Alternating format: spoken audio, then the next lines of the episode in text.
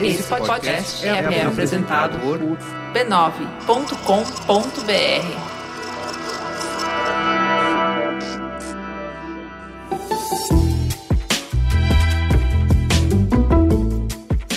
Mamileiros e mamiletes, bem-vindo ao nosso espaço de encontro para debater temas polêmicos com empatia e respeito. Eu sou a Cris Bartz. Eu sou a Juva Lauer. E esse é o Mamilos, o podcast que faz jornalismo de peito aberto. Vamos falar de Bradesco. O Bradesco apoia grandes eventos culturais e é o patrocinador do fantástico espetáculo Ovo, do Cirque du Soleil no Brasil, e quer sugerir uma imersão aos usuários pelas redes sociais do banco. O espetáculo Ovo retrata a mudança de um ecossistema de insetos e narra uma história de amor repleta de desafios entre um inseto desajeitado que se encanta por uma bela joaninha. É uma mistura muito lúdica de meio ambiente, fantasia e ritmos musicais brasileiríssimos, como samba, funk carioca, forró e carimbó. Essa é uma diversidade que também tem tudo a ver com Bradesco, que está em todo o Brasil e fala com todos os brasileiros. Fique de olho nas redes sociais do banco que vai ter muito conteúdo bacana lá sobre o espetáculo Ovo do Cirque du Soleil no Brasil. Teta, senta que lá vem polêmica. Tá puxado, né? Cada semana uma treta diferente, cada dia um 7 a 1 Vamos dar uma trégua? Vamos falar de coisa boa? Bora falar de música? Música nos inspira, nos conecta, nos emociona, nos move. É a letra que diz tudo que a gente não consegue pôr em palavras, que dá vazão para os sentimentos mais complexos. É o que nos ajuda a lidar com as dores, as angústias, as preocupações, os amores, as alegrias. É a batida que traz cor para nossa rotina, que enche de ritmo e leveza e alegria e energia o cotidiano. Embora a importância da música nunca tenha mudado, a nossa forma de consumir mudou muito nos últimos anos. Depois dos solavancos causados com as novas mídias quebrando o monopólio de distribuição das gravadoras, o mercado mostra que passa muito bem. O faturamento da indústria musical em 2018 foi de 19,1 bilhões de dólares. Se isso está numa pior, né? Olha lá o quarto ano consecutivo de crescimento no setor. O streaming, ao contrário do que alguns artistas temeram, não prejudica a indústria. Ano passado, o crescimento da transmissão por streaming foi mais que o suficiente para compensar uma queda de 10 e 21%, respectivamente, nas chamadas vendas físicas de discos e DVDs e na comercialização de músicas por download.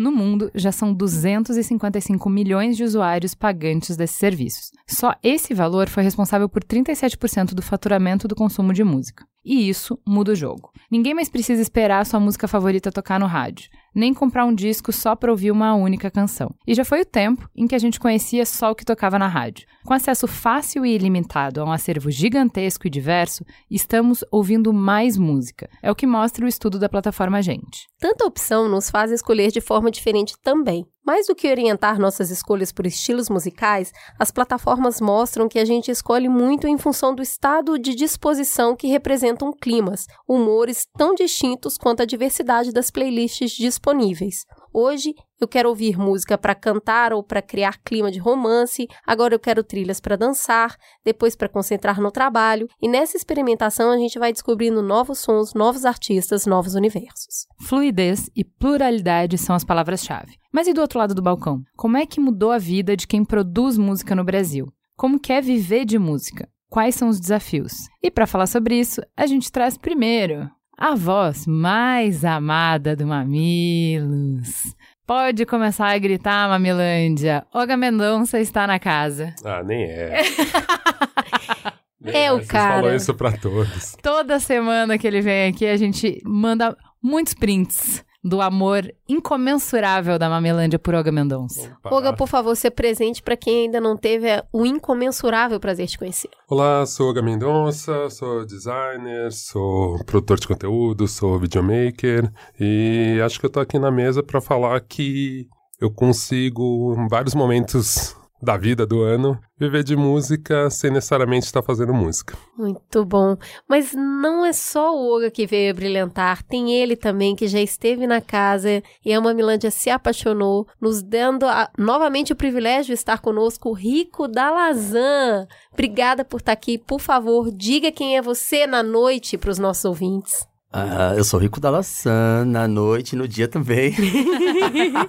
e, bom, faço música e tenho me aventurado nos últimos, pelo menos, quatro anos, assim, a fazer música nesse formato aí que vocês descreveram anteriormente. Boa! E tem mais gente nessa mesa que faz sucesso. Pela primeira vez no Mamilos, o pai da Eva, o marido da Lu e na noite, Tiago França. Por favor, se apresente para os mamileiros. Oi, oi, oi. Eu sou o Thiago França, saxofonista, produtor, arranjador.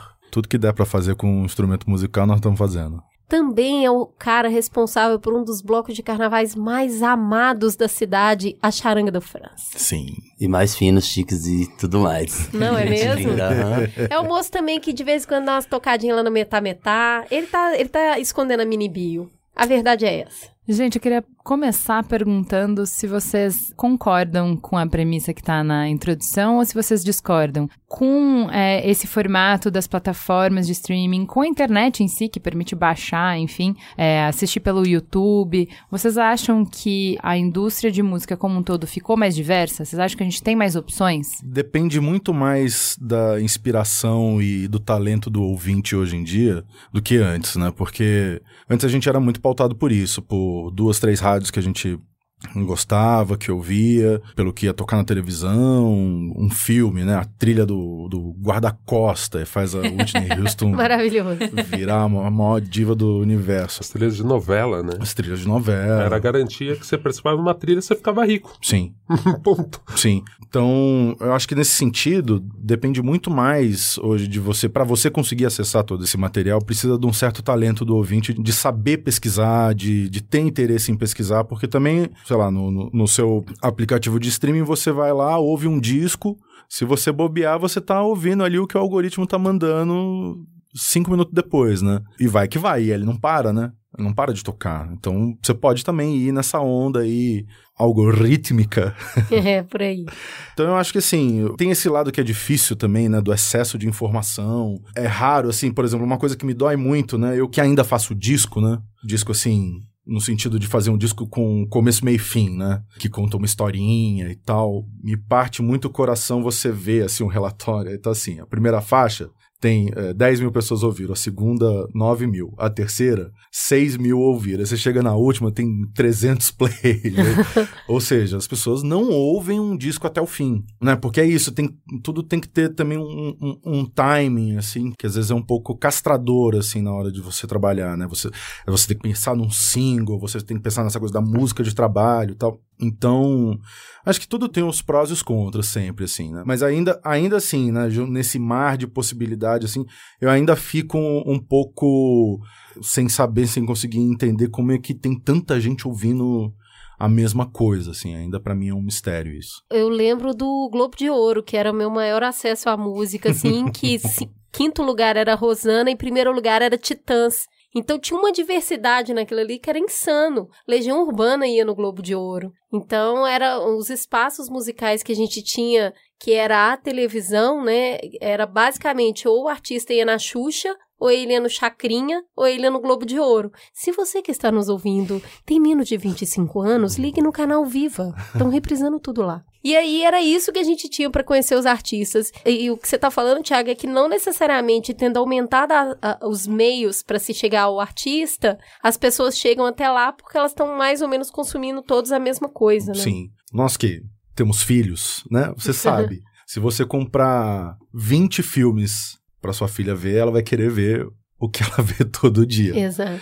Então tem, eu acho que tem um pouco esse efeito. Também, acho que de certa forma as pessoas el- elas sentem uma necessidade de serem dirigidas pra algo, né? E o que é pra mim é contraditório, né? Porque, por exemplo, eu comecei a tocar saxofone com 10 anos de idade. A minha diversão, meu hobby era sair do colégio, estudava na Paulista e eu ia fazendo um zigue-zague ali da Paulista até a Brigadeiro e descendo, não sei o que, tal, Santos e tal, chegava na Lorena lá embaixo procurando loja de CD loja de disco. Às vezes eu passava tardes em lojas de disco ouvindo música, procurando coisa. E aí também, como né, era dinheirinho de mesada, assim, dava pra comprar um. Você pegava aquele disco e você ouvia 30 vezes, você ouvia 200 vezes a mesma coisa, né? Hoje a, a facilidade, ela trouxe uma coisa meio descartável que não é não é tão legal assim, sabe? Por esse lado assim, eu acho tem essa coisa, tem esse fomo, né, que fica pairando, assim, um pouco, eu acho. Bom, FOMO é o fear of missing out, é o medo de estar perdendo alguma coisa. Então, enquanto eu tô ouvindo 10 faixas do disco do Thiago, eu poderia estar ouvindo 10 músicas de álbuns diferentes, de 10 álbuns diferentes, pra eu poder ter assunto pra conversar no cafezinho. Quando me perguntarem se eu ouvi o novo da Rihanna, sim, ouvi. Você ouviu É, o novo do Arcade Fire? Sim, ouvi. Eu tô por dentro de tudo. É isso. Mas isso assim, também tem uma coisa muito boa, que é. É bom, a gente come... eu, eu acabei indo por esse lado, mas tem uma, uma, uma coisa que é muito boa.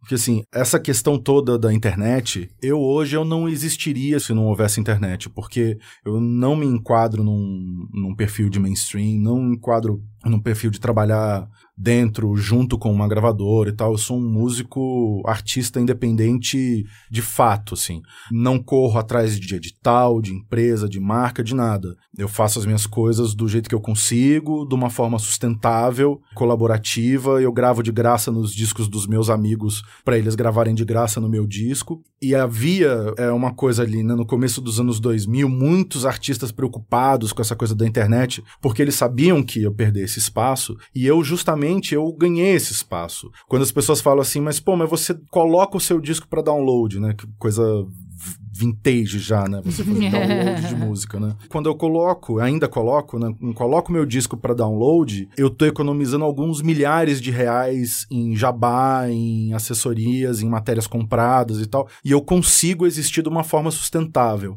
A minha vida, né? Eu como músico, como pessoa fora desse rolê mainstream, pra mim, na verdade, não, não altera tanto, porque, cara, existe um, um universo subterrâneo de se trabalhar com música, de trabalhar com arte, que vem de você, sabe? Você toca em festinha de aniversário, em festa de casamento, evento, saguão de hotel, Eu vou chamar. boate, É, vamos de tudo um pouco. é, Eu vou chamar uma aspa, então, pra falar sobre isso, porque eu fiquei preocupada de, na mesa, a gente só ter gente que consegue lançar um álbum, que consegue, de alguma maneira, chegar no topo do que é viver de música, né?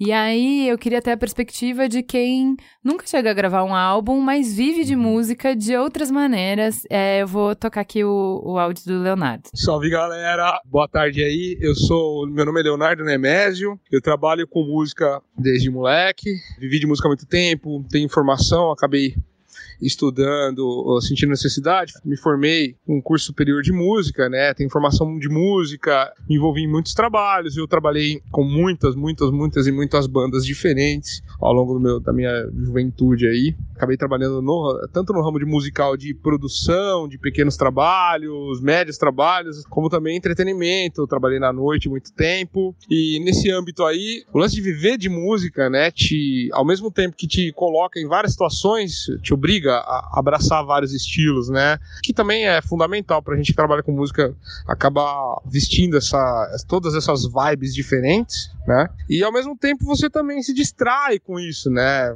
Você, você curte, o tempo passa, é muito legal, mas infelizmente, pelo menos no Brasil, a gente é obrigado a fazer muitas coisas diferentes para poder seguir esse sonho de, de trabalhar com o que a gente gosta, né? Eu mesmo acabei, uh, depois de um tempo, migrando para o lance de comércio, porque tendo a opção de trabalhar à noite, né, você acaba às vezes ficando com o dia livre. Então, eu, por alguns anos eu trabalhei numa loja de instrumentos musicais, me especializei nisso um tempo passo da minha vida, assim. Aí com os tempos eu falo, ah, a gente vai sentir necessidade de migrar, de, de, ter novas perspectivas até financeiras mesmo, né? E como eu sempre mexi com foto, né, desde a época do meu pai, eu acabei caindo na, na, na praia de produzir vídeos, né? Vídeos de música e em parceria com pequenos estúdios que eu já trabalhava como músico, eu acabei aca acabei preenchendo uma lacuna que existia, não tive um plano de fazer isso, mas uh, esse lance do vídeo começou a entrar, entrar, entrar, oh, pô, tem lance de vídeo, né? Pô, chama, chama lá para fazer, vamos fazer. Ó, oh, o menino precisa de um clipe. Aí os equipamentos foram ficando cada vez mais, mais acessíveis, mais manipuláveis, vamos dizer assim, fácil acesso, e a gente começou a se envolver e hoje eu trabalho praticamente com vídeos de música. É muito louco falar isso. E acabei servindo justamente por ser músico, né? Tem o lance da edição, dos cortes e tudo isso. Mas pra gente ter uma, uma satisfação em produzir as coisas, em estar envolvido com coisas, e o lance da música, num geral, produzir o material, tá por trás desse material, principalmente nas camadas médias e baixas, né, de baixo alcance, é muito legal, é muito bacana, porque tem a gente vê o real, a galera produzindo as coisas, trabalhando pesado num sonho que não necessariamente se torna um sucesso, nem um, um grande alcance, né? Mas a galera vive desse sonho, é, existe um mercado, a gente se molda, lógico, né? Que não é fácil como tem tantas outras profissões que também o caminho é complexo, o caminho é, é, é, é um trabalho de formiguinha, mas é muito bonito e principal de tudo, a gente tem satisfação que a gente faz, é muito, muito gostoso trabalhar com isso. E enxergo um futuro bacana pela diversidade que, está se criando cada vez mais. Fico muito feliz de, desse lance da internet ter dado voz a uma galera que, que tá afim de, de produzir, é, tem fácil acesso de equipamento, a galera tá produzindo vídeo, tá produzindo áudio, tá produzindo música no seu âmbito, né? Aquela dando voz a uma geral, uma galera que antes era um negócio exclusivista, né? E agora tá na mão de todo mundo aí, estão abrindo vários novos mercados também nessa mesma área de produção musical independente, de baixo custo e de grande alcance.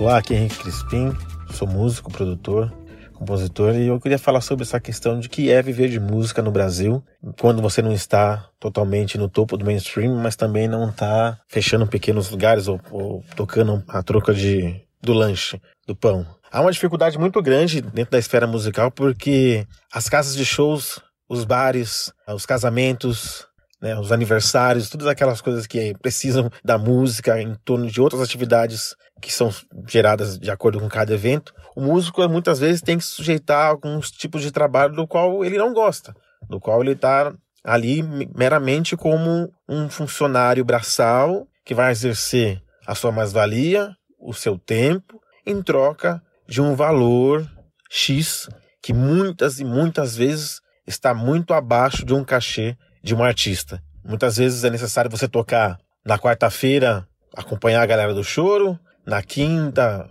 vir com a galera do sertanejo, na sexta tocar o pagode, no sábado acompanhar a feijoada e no domingo tocar no batizado. E esse músico, em sua grande maioria, não é valorizado. Né? Esse artista, esse multi-instrumentista que muitas vezes se desdobra a tocar instrumentos do qual ele não tem muito conhecimento, porque ele precisa disso. Ele precisa criar o seu salário. Né? Ele é seu próprio patrão e tá lá para que as coisas aconteçam. É um pouco complicado no sentido de que muitas vezes ele se fecha numa pequena panela, né? E essa panelinha ele começa a gerar as indicações, você só consegue entrar em determinados projetos musicais se você é parceiro desse ou daquele músico. E ficamos ali na, na beira esperando aparecer uma, abrir uma portinha para você acompanhar um grande músico ou você acompanhar um grande artista que esteja já num, know-how maior do que você está atualmente. E do outro lado tem a galera que está começando. E essa galera está começando, ela chega muitas vezes sem conhecimento né, de como é a atividade na noite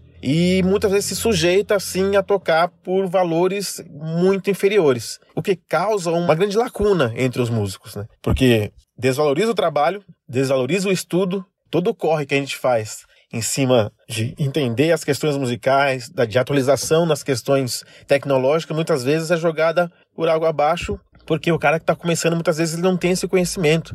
E as pessoas que estão ali no seu lugar de contratantes, elas abusam sim, elas abusam mesmo, elas tipo te colocam lá embaixo de uma forma que você para reagir é muito difícil. Então, tentar achar esse meio termo do lixo ao luxo, equiparar essa condição de vida, principalmente no Brasil, é uma das atividades mais difíceis que o músico consegue fazer. Isso quando consegue fazer. E na maioria das vezes acaba se frustrando e dedicando a outros tipos de trabalho e nem reconhecendo que aquilo que ele faz é um trabalho tão digno quanto qualquer outro aqui no Brasil.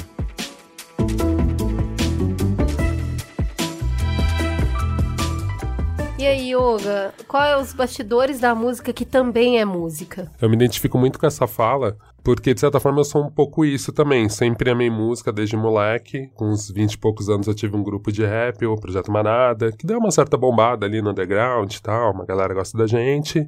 Só que era isso, assim, todo mundo tinha um outro trabalho e era o nosso futebol de quarta-feira. Foi ficando sério, você começa a comprar equipamento, começa a botar os equipamentos, seus amigos começam a estudar. Então, o Renato Venom, hoje em dia, é um técnico que faz, puta, PA de quase todo mundo. O que, que é PA, Olga? É o cara que regula o som no palco. Enfim, tô simplificando muito. O Venom vai me matar, ele faz um monte de coisa, tá?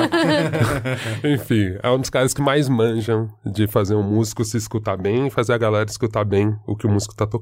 Então, assim, putz, eu fui vendo que os outros caras da minha banda, que também tinham essa paixão por música, a maioria acabou indo pra música, só um deles que não, o Danone, o Prisma, que tá lá na gringa, vivendo de programação, mas ainda ama música. Então, assim. Tá chateado.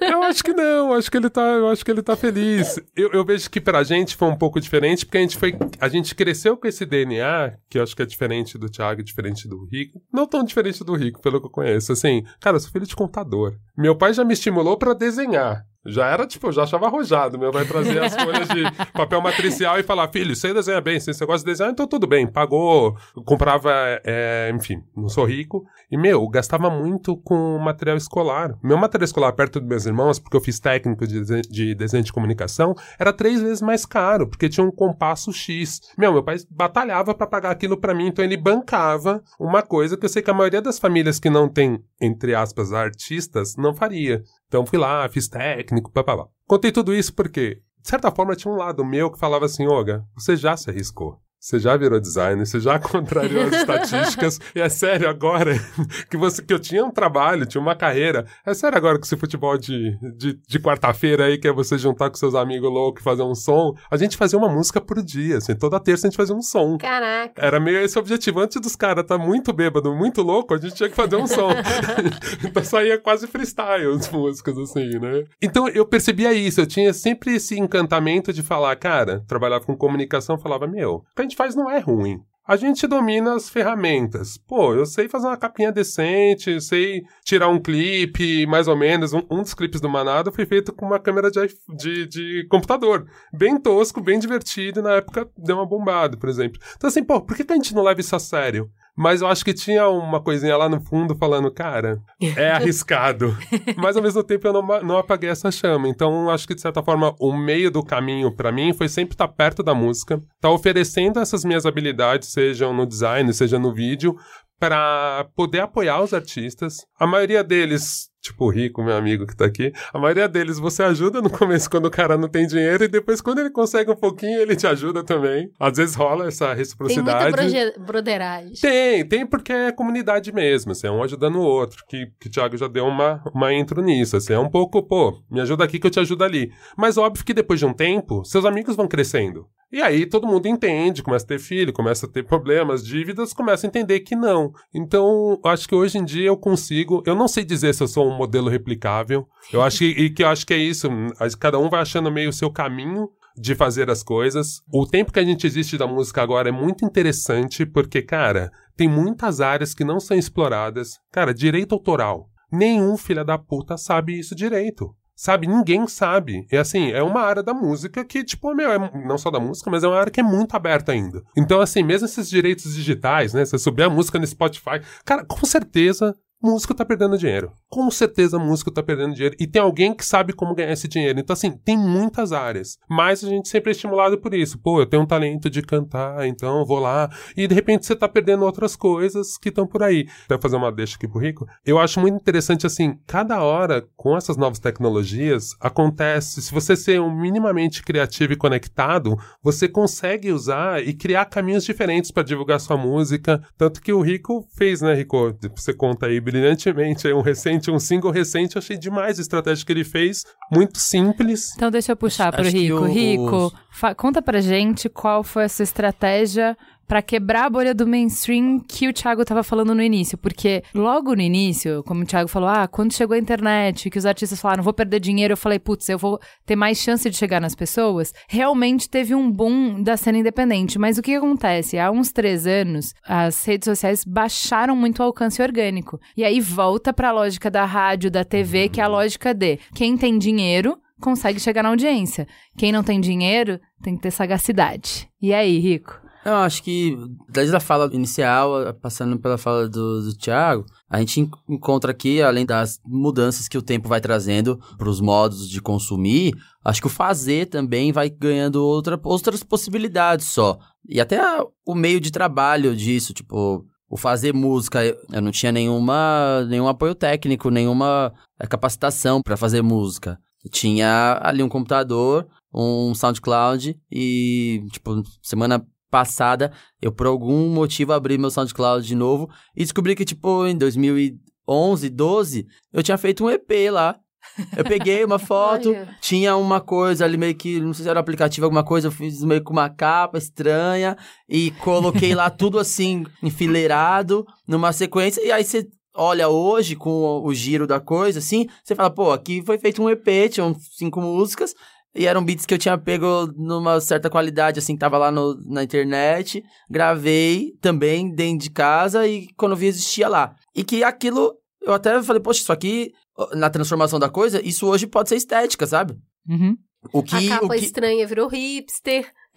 é, é o- a transformação dos modos e a transformação e, e a multiplicação das possibilidades do fazer faz com que aquilo hoje seja estética, até aquele som até aquele é som que não tá trabalhado, que não tá, sabe, na qualidade aí da distribuição. E aí quando você vai ver, de repente, o, o- as coisas do Kelvin e o Chris, sei lá, as coisas que são o primeiro lugar no Spotify, né, né, você vai ver que apesar dessa busca das imagens ser 4K e tudo ter essa coisa altamente plástica, a sonoridade tá cada vez nesse lugar aí que é onde as pessoas julgam que é a, a música que mais vende, ela tá passando por esse chiado, por essa coisa do, do mal elaborado, do caseiro, que é a lógica dessa reinvenção do funk agora com o Baile da Penha e os artistas que saíram desse lugar que comandam hoje o Spotify. E aí vindo pra o, a, a minha Bumbum experiência... Tantan, né? É, o bumbum tantã Bumbum Tantan. É, do celular, assim. Sim, né? vindo, Ampliado. vindo pra, pra experiência que eu tenho tido, sei lá, faz acho que quatro anos que eu trabalho com música. Antes disso, eu tenho uma formação audiovisual, trabalhava com cabeleireiro, de cabeleireiro antes lá no meu bairro, e aí fui experimentando, e ainda tô num processo de experimentar, de entender como lança, como fazer ser possível, como fazer um disco num tempo onde você começou fazendo música por música no SoundCloud e, e a coisa vai te empurrando pra às vezes você fazer single e single, é um single rola, aí você já bola outro. Construir essa narrativa de fazer um disco, etc. E a gente tá exatamente nesse processo. Primeira vez que a gente conseguiu parar um ano assim e pensar um disco, uma narrativa e tal, escolher as músicas, tudo com uma certa calma. e Mas aí como é começou que agora. você fez pra bombar? Como é que você estourou essa bolha aí? Essa coisa de que é só quem tá na curadoria da TV, da rádio, quem tem grana pra impulsionar post pago. Como é que você conseguiu Ah, cortar no isso? primeiro instante foi o YouTube, né? No primeiro instante foi o YouTube. Era um vídeo, era uma coisa. Criando estéticas de possibilidades de narrativas que interessam naquele instante, naquele tempo. E talvez no passado desses quatro anos, talvez hoje o que eu fiz quatro anos atrás interessasse mais ainda. Ou tivesse já se tornado obsoleto, porque a, a- a transmutação do- dos fazeres, ele tá nesse modo, nesse processo. E aí a gente separou as músicas lá, que vão estar no próximo disco, e tarará, tá fazendo lá com certos cuidados, etc. No paralelo tinha outras músicas que não entraram, e aí a gente tá nesse, nessa descoberta de como vamos fazer agora com esse próximo disco. Qual foi a sua nessa, estratégia nesse, mais recente? nesse hackeada do processo. Né, do, ah, é isso, é de novo, tá, entrar, cair no Spotify, entrar nas listas das músicas tal, aí no fim do ano entra na lista do disco tal, é uma repetição, ou então, como disse, aí você paga lá alguém, aí você fica saindo na capa de uma coisa que as pessoas nem lê, ou, ou, não, ou você ganha uns ícones ali, uns, uns links de umas coisas onde saíram suas matérias pra você repostar, e aí o que você faz às vezes dá mais buzz do que aquilo, entendeu? E no seu story ali, uma coisa muito, muito besta. Aí a gente pegou uma música que a gente tava, que a gente fez, que não ia entrar no disco,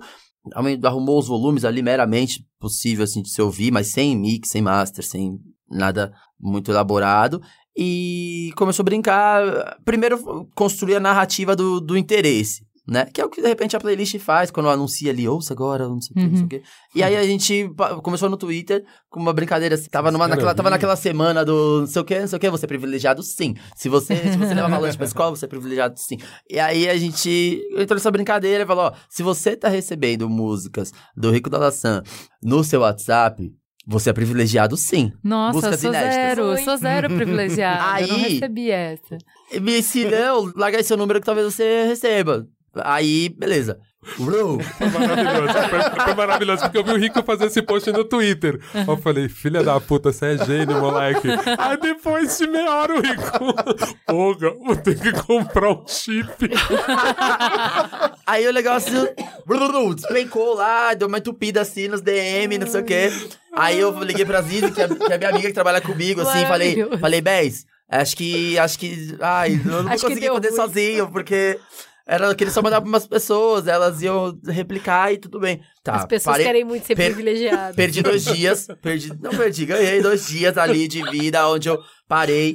Aí eu tranquei ali as DMs, as coisas, falei, ó, é, Quem chegou, chegou, falei- agora acabou, falei, hein? calma aí. Repliquem. É, porque aí no Face, chegou no Face, aí no Face, no, no inbox do Face. Aí no, no Inbox do Ai, Instagram, a gente fica louco, Instagram né? também, todas as redes estavam entupidas nesse, nesse lugar.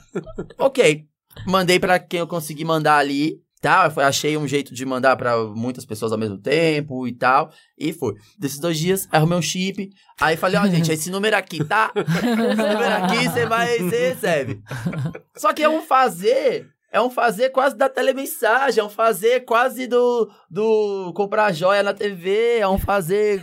É um fazer do jogar o. Então, mas peraí. Mario, o, o, menos- o Hugo, o Hugo, Total. o- sabe? É um fazer quase desse, desse grau. Só que a transmutação do tempo vai tornar isso estética. Aí o que aconteceu? Depois disso, eh, mandei por um, um número expressivo de pessoas e começou o que eu tava. Que era o que eu queria que acontecesse. Eu não tava mandando mais pras pessoas, mas elas estavam mandando pras outras pessoas. E aí, pessoas que eu não tinha mandado lá em outros estados, em outro país, em outro lugar, sem a música estar em nenhuma plataforma, as pessoas estavam fazendo stories cantando. A pessoa lá, Torre Eiffel, cantando a música. A pessoa lá não sei aonde, cantando a música. A pessoa não sei onde cantando a música e fazendo já stories. tocando, acor- tocando. Aí na festa já tocando uma música sem master, sem mixagem, sem tá batendo os graves das coisas. E aí a, e a música tocando nos negócios. E gente já escrevendo, e alguém já escreveu não sei o quê, nananã, nananã. A frase já virou meio da vida da pessoa, do refrão e tal. E, e beleza. Aí passou dois dias, eu continuei. Fui mandar pra mais- mais outra leva de gente. E meio que e eu fui printando o buzz que isso dava. E repostando. Quando foi ver, sei lá, se a gente quisesse fazer um videoclipe disso, do que aconteceu. Essa trajetória, É. né?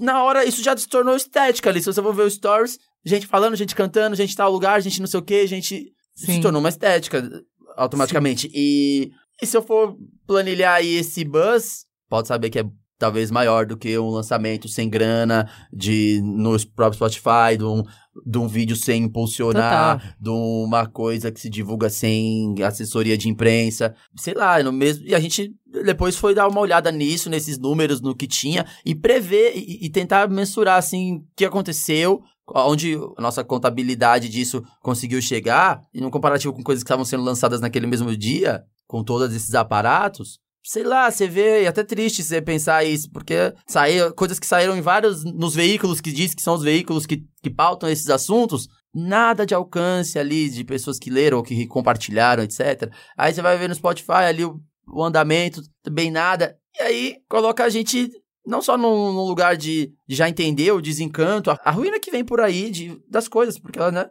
Assim, vocês estão falando de coisas aqui do, do mecanismo de fazer música e de consumir música, de um momento em que eu, eu não fazia música ou que eu nem consumia, É isso aí. sabe?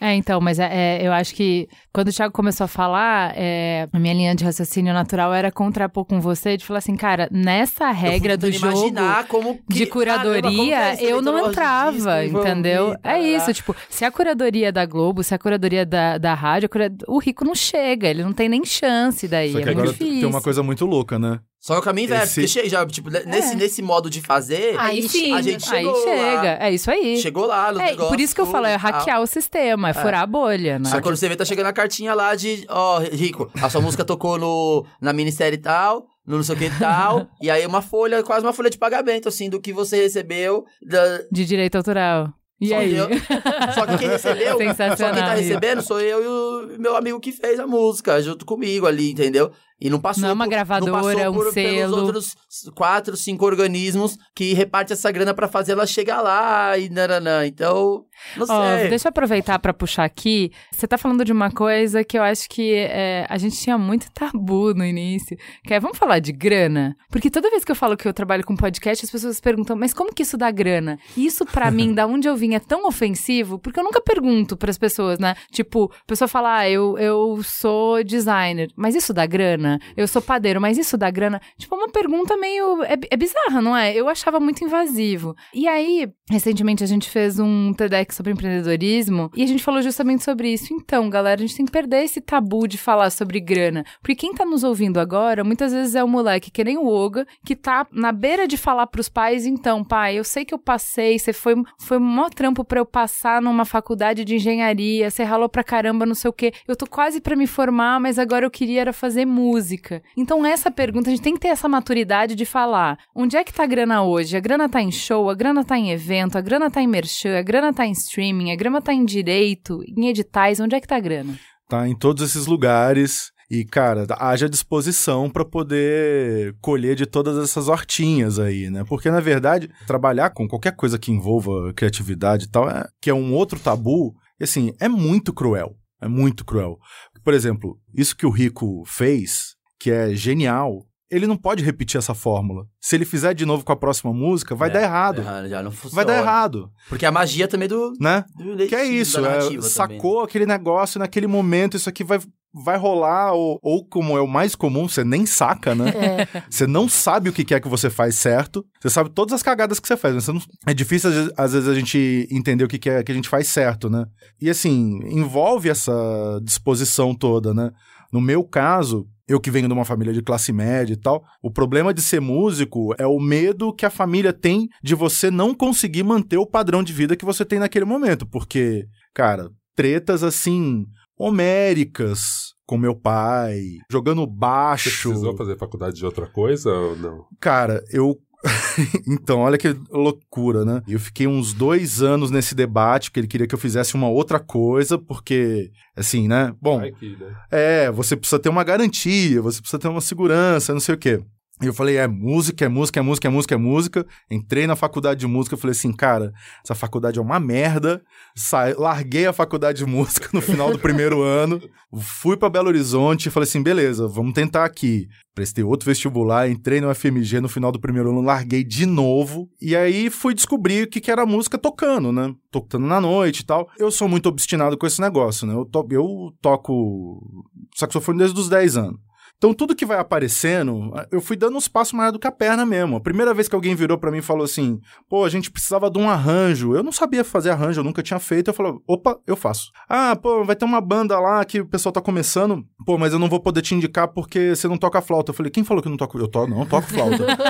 Desde Aí, os oito anos. Pô, toco flauta, cara. Como assim? Aí, desesperado, vai lá na, lá na Serenata descolar uma flauta. Lá em BH, lá, fui lá. lá na Serenata. E, e estudar flauta pra cacete, não sei o que, pra poder dar conta, sabe? O, o tempo inteiro, a gente chegou ali no. Quando tava começando a, a turnê do Criolo, do Nona Orelha, tinha uma música, tinha um samba, e a banda que viajava não era a banda do lançamento, aquela banda inteira lá e tal. E aí eu virei e falei assim, gente. O cavaquinho vai fazer muito mais falta do que os sopros no samba. Eu vou tocar cavaquinho. Descola um cavaquinho, aprende a tocar a porra do cavaquinho. Então, assim, cara, se eu esperasse o movimento contrário, se eu esperasse alguém falar assim: olha, tem um trampo aqui com um belo cachê, um salário incrível pra você começar a aprender esse negócio, não ia rolar. Sabe uma expressão que eu vi no, num texto que estava na pauta que eu achei muito interessante? Que é de um músico independente que lançou um CD com a Natura, o edital da Natura Musical e tal. E ele tava falando dessa trajetória, de que é, é muito corre e, e pouco holofote. Ele falou assim: a gente assumiu que a gente ia ser pedreiro da música. Ah, mas é, é bem é isso, isso. mesmo. É, Eu não, é, é- não eu, eu sempre falo, a gente é peão, cara. A gente é peão total. O primeiro disco do Metá, depois do meu primeiro disco solo, primeiro disco do Metá Metá, a gente tava ali naquela, é, na situação, e aí você fica assim, gente, precisa de uma capa. Ah, eu falo com a minha irmã, precisa do flyer. Aí o Kiko, ah, eu faço flyer, eu começo a desenhar. Começou a desenhar e não sei o que, e aí abre um, um, um outro mundo e você começa a fazer aquilo ali também. E aí, em algum momento, teve uma conversa, cara. Essa conversa devia ter sido gravada. Eu brigando com o Kiko, porque em algum momento eu falei assim: olha, eu acho que a gente precisa começar a ter uns merchan. É Porque tem um CDzinho e tal, e aí faz o CDzinho, imprime um papel na, na gráfica, o CD na duplicadora, passa no lugar, pega tudo, chega em casa, monta um por um pra poder vender no show a 10 conto, não sei o quê. Aí eu falei assim, mano, eu acho que se a gente fizer camiseta, eu acho que vai rolar, porque eu tô vendo lá no Criolo, lá vende camiseta pra caramba. Você tá louco? Tá louco, não sei o quê. E aí, em algum momento, o Kiko virou pra mim e falou assim: Você tá achando que você é o Guns N' Roses? e, cara, e aí você vai vendo. E aí você vai aprendendo tudo isso. Você vai aprendendo.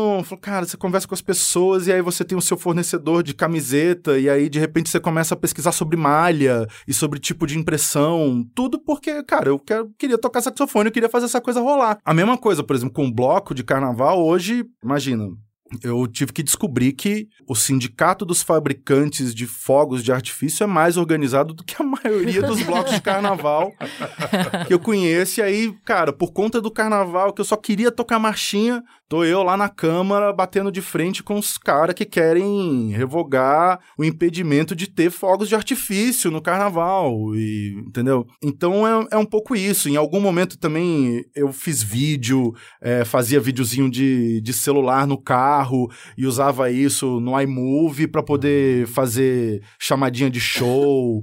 É, você vai aprendendo a fazer um pouco de tudo, né? E no meu caso, que aí eu acho que é diferente dos caras, que é assim, eu sou artista, mas eu sou músico. Então eu acompanho outras pessoas, eu toco, eu vou gravar no disco de outras pessoas. Também tem essa outra modalidade que é diferente do cara que é o artista. Por exemplo, o Rico, o Rico tem o trabalho dele, ele faz o trampo dele, vai fazer uma colaboração com alguém e tal, e tal. Mas eu sou o cara que fala assim, gente, ó, precisa de um saxofone, precisa de um arranjo, preciso de alguém para me ajudar a produzir. Vem aqui. Aí eu chego lá com a mudança, com três saxofones, com flauta, com percussão, com cavaco, com teclado, e é um pouco isso. E aí o, o problema é que essa régua, ela não é igual para todo mundo. A maioria das pessoas que você conhece no meio do caminho, o cara que foi me substituir no, no show do Criolo, o cara me xingou até o fim da vida dele, porque eu falei assim, mano, olha o problema que você me arrumou. Que saxofonista que toca, toca cavaquinho, cavaquinho, cara. Aí e aí eu chego lá, mercado. aí eu falei assim, pô, aí eu chego lá, os caras ficam olhando feio pra mim porque eu não toco cavaco, eu sou saxofonista, bicho. O que, que uma coisa tem a ver com a... Sabe? Então, assim, a régua de cada um, cara, ela é Então, mas sabe o que, que eu, eu achei interessante, assim? Muito similar com o que a gente teve que fazer com o podcast. Que é entender que se a gente esperasse que uma fonte só fechasse a conta, talvez demorasse muito para ser sustentável e a gente desistisse. Então, é entender que são vários lugares. Então, ah... E você cê- vê que o tabu continua, né? Porque a gente falou, falou, falou, mas não falou E não de falou de grana, né? eu vou puxar agora. Eu vou Não, puxar é muito agora. legal porque Uhum. quando a gente fala sobre profissionalizar as coisas e levar a sério, a gente tá falando de dinheiro sim, porque os boletos chegam, né? Ah. E aí tem a parte da arte e tem a parte de fazer a arte acontecer. Então vamos ver a Joyce, que mandou um áudio pra gente. A Joyce Cândido é uma musicista e faz o corre há muito tempo e vai compartilhar com a gente um pouco da trajetória dela, que passa justamente por entender como fazer isso dar dinheiro, isso poder viver de música. Oi, meu nome é Joyce Cândido, eu sou cantora, artista de várias áreas também da dança e do teatro. Sempre fui apaixonada por artes. Fui aquela criança que dançava e cantava o tempo inteiro, brincava com as bonecas de teatro e sempre soube que queria ser artista de alguma coisa. E eu comecei estudando piano na minha cidade. Tinha uma professora de piano e depois teve uma professora de dança e, e desde então eu nunca mais parei. Como eu sempre gostei muito de ajudar a minha professora, com 15 anos assim eu já era professora também, porque ela passava para mim os pequenininhos para ensinar teclado, piano, teoria musical. E na dança aconteceu a mesma coisa. Eu fazia jazz quando era pequenininha também, e nessa mesma idade eu já era meio que uma assistente das minhas professoras também na dança. E comecei a ser professora muito nova. E creio que tenha sido isso que garantiu que eu pudesse me tornar cantora, que é a minha principal função hoje. Fui estudar em Marília, no conservatório, terminei o conservatório, fui para Londrina, fiz faculdade de música na UEL, e aí na faculdade também comecei a dar aula em colégios de música e de dança. Descobri o teatro musical quando fui para a faculdade. Entendi que no teatro musical eu podia juntar tudo: canto, a dança, a interpretação. Fiz teatro em Londrina, até me formei e tal. E aí me dediquei sempre a isso. Então sempre tive em paralelo ao cantar, comecei a cantar nos bares em Londrina, fazer noites. Eu sempre conciliei minhas aulas nos colégios principalmente para criança nessa época, com o cantar. E aí gravei meu primeiro disco em Londrina em 2006, eu Paná Paná, eu lancei. Chegou um momento em que eu me formei na faculdade, eu já dava aula, já tinha lançado o primeiro disco e decidi que eu queria voar. Fui morar em Nova York. Queria a situação toda para ir. Fui babá, fui au pair, né, nos primeiros meses, porque eu não me não, não, não fui muito bem sucedida como au pair. Eu amava as crianças, mas a função para mim era muito entediante, porque eu nunca tinha feito outra coisa que não fosse música ou dança na minha vida. Então eu, eu fazia com as crianças o que eu podia, brincava, tocava piano, cantava com os pequenos e mas logo eu consegui começar a cantar em Nova York, dar aula de música de novo, consegui um brasileiro que tinha uma escola de música me convidou para trabalhar com ele e fui estudar na Broadway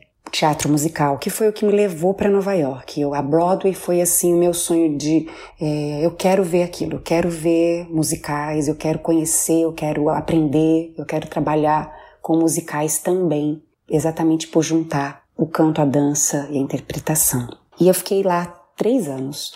E em Nova York eu cantei mais na noite, assim, ralei mais, assim, na noite. E dava as minhas aulinhas e cantava muito, porque lá em, em Nova York, assim, eu cantava em quatro bares por semana, cinco bares por semana. Então fiz muito esse circuito e foi muito enriquecedor. Foi um período em que eu trabalhei muito mesmo como cantora e aprendi os meus limites, sabe? Foi muito legal. E chegou um momento também que eu achei que não era mais Nova York, que não era mais a noite, que eu também não queria ficar lá fazendo a mesma coisa 20 anos. E decidi voltar para o Brasil. Mas eu me estruturei bem para isso. E eu acho que aí é que tá que eu já fui entrevistada e me questionaram sobre, ah, mas como que você faz? Né? Porque como que você consegue viver, viver no Rio de Janeiro, que é onde eu vivo hoje, há oito anos eu tô aqui no Rio. Eu me estruturei muito.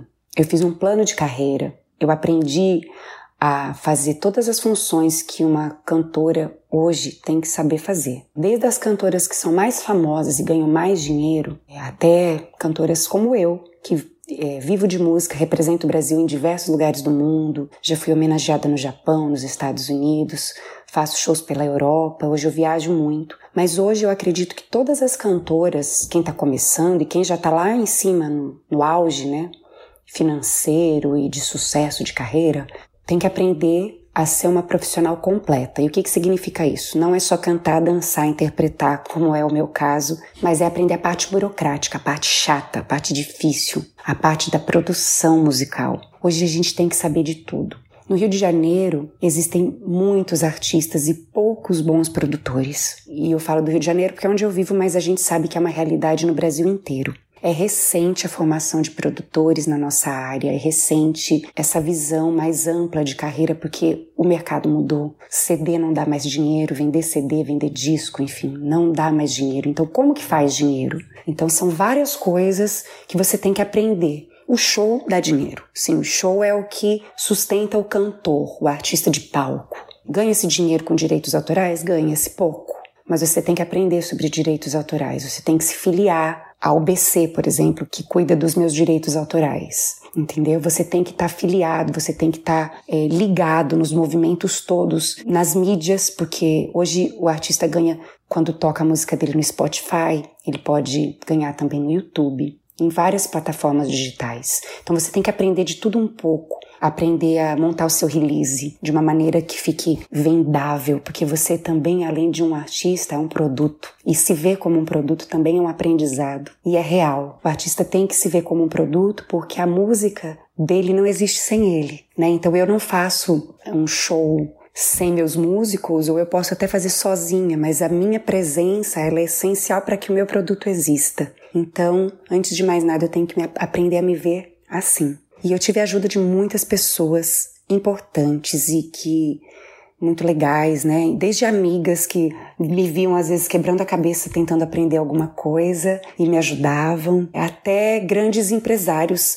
que se encantaram pelo meu trabalho. Eu fui muito bem acolhida no Rio de Janeiro. O empresário da Bibi Ferreira, Nilson Raman, me conheceu cantando em Nova York, gostou muito de mim, me recebeu no Rio de Janeiro, produziu meus primeiros shows, mas ele não podia ser meu empresário. E ele falava: "Eu vou te levar e eu quero que você aprenda o que você tem que fazer. Até hoje tenho o meu projeto de teatro musical. Hoje eu tenho uma escola no Rio de Janeiro chamada Broadway Rio, que eu trabalho essa parte de canto, dança, interpretação, dirijo espetáculos. Eu acho que viver de música, viver de arte no Brasil requer muito empenho e você tem que ser multi, multi, multi, multi. A mulher já tem que ser multi, só por ela ser mulher, ela já tem que ser multi, né? E tem que aprender a fazer mil coisas, dar conta de tantas mil coisas que a gente sabe. Eu não sou mãe ainda, mas me preparo para isso e sei que é sempre um empenho e a paixão que nos move, né? O prazer de estar no palco, o prazer de ser uma artista, nada supera. Eu não, eu não escolheria outra profissão na minha vida.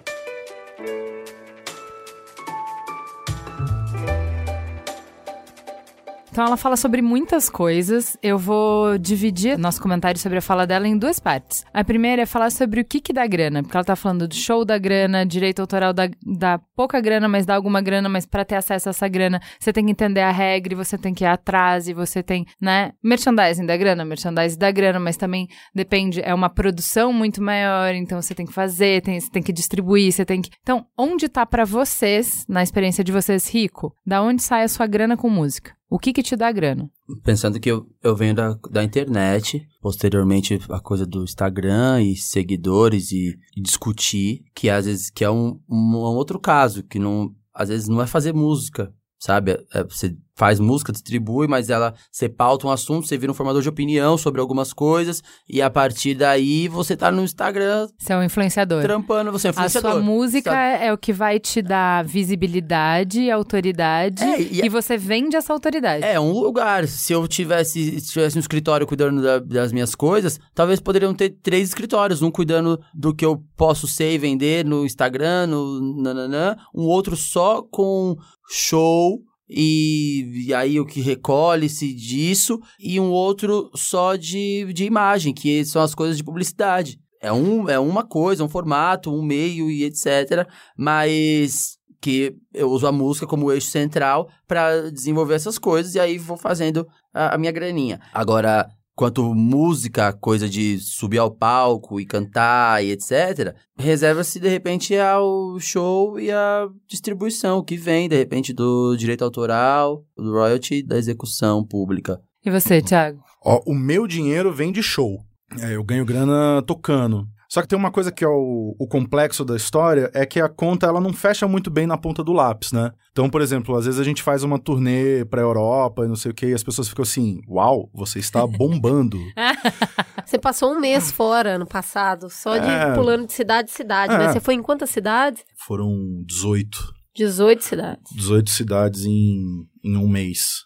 É... Voltou rico de euro, é então, isso? Então, exatamente. Às vezes o que as pessoas não enxergam é que a gente, é, em algum momento, você tem que ter um planejamento a longo prazo também. Tem a parte de você fazer show de graça, você viaja e, pô, uma turnê na Europa se fechou, tá, se tá zero a zero, pô, sucesso. É, é o seu investimento em divulgação e é ampliar a fanbase. Só que, só que é isso, é, não tem uma regra, não tem um modelo a ser seguido, né? Ninguém precisa concordar com isso, ninguém precisa fazer um show de graça e tal, é, as pessoas não, não, não têm muito essa, muito essa noção, né? Às vezes, sei lá, vai tocar num, num auditório Ibirapuera e você tá tocando por bilheteria. Então, faz a conta. Você vai tocar... A maioria das casas aqui...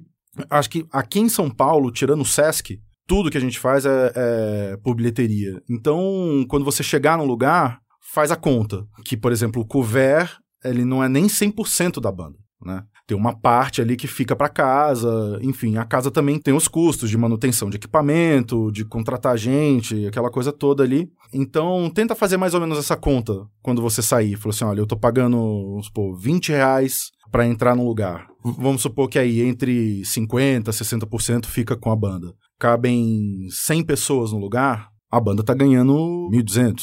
Aí divide isso pelo número de pessoas que tá em cima do palco. E aí pensa assim, bom, esse cara só pode fazer esse show entre quinta, sexta e sábado.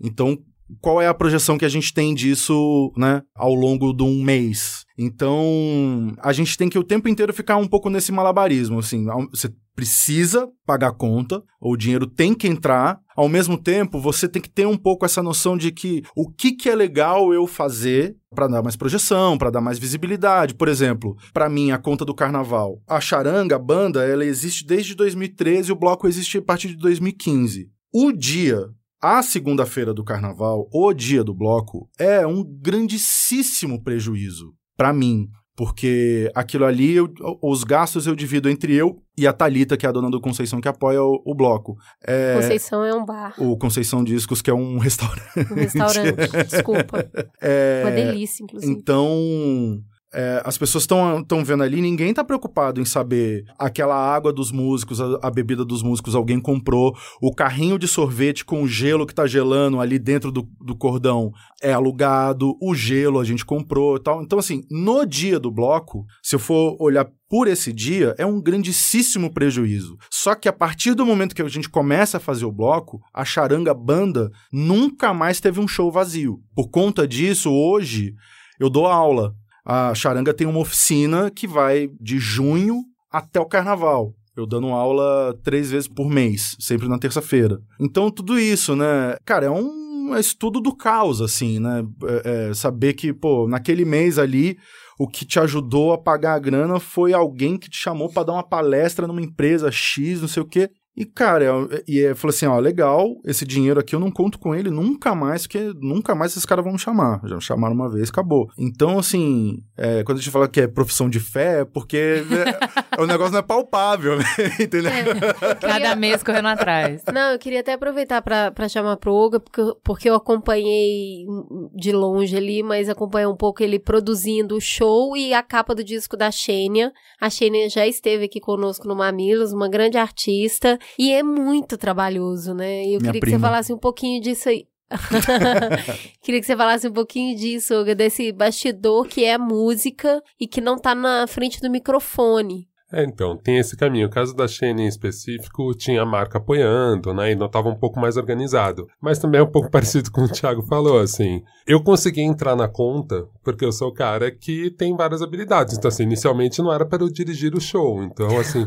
É o, Olga, é o flautista com o cavaquinho. Você pensa no design, você pensa no design, vamos discutir as histórias aqui, depois fazer as redes sociais também. Você, você faz redes sociais? Não, faço. Você faz o site? Eu não programo, mas dá pra fazer. Você faz o quê? Não, dá. E você olhando aquele montante de dinheiro, o dinheiro é um só. É diferente quando eu discuto com uma agência que eu vou botando site, mais tanto. Não, ali assim, cara, a gente tem essa grana. É muito startup da real. A gente tem essa grana e tem que rolar. E aí você vai vendo as habilidades que você tem, o que, que vai dar pra você terceirizar ou não com aquela grana. Então, ó, eu não faço programação. Essa parte tem esse cara que faz, tem esse cara que faz, mas eu faço isso daqui. Então tinha esse primeiro momento. Você começa a trabalhar com artista, você vai vendo as dificuldades, entendendo a crio. Então tinha momentos que era isso, que o Olga Mendonça virava transportadora. e aí, assim, Olga Mendonça vira produtor de objetos. Então eu tive uma ideia brilhante. Ai, eu adorei.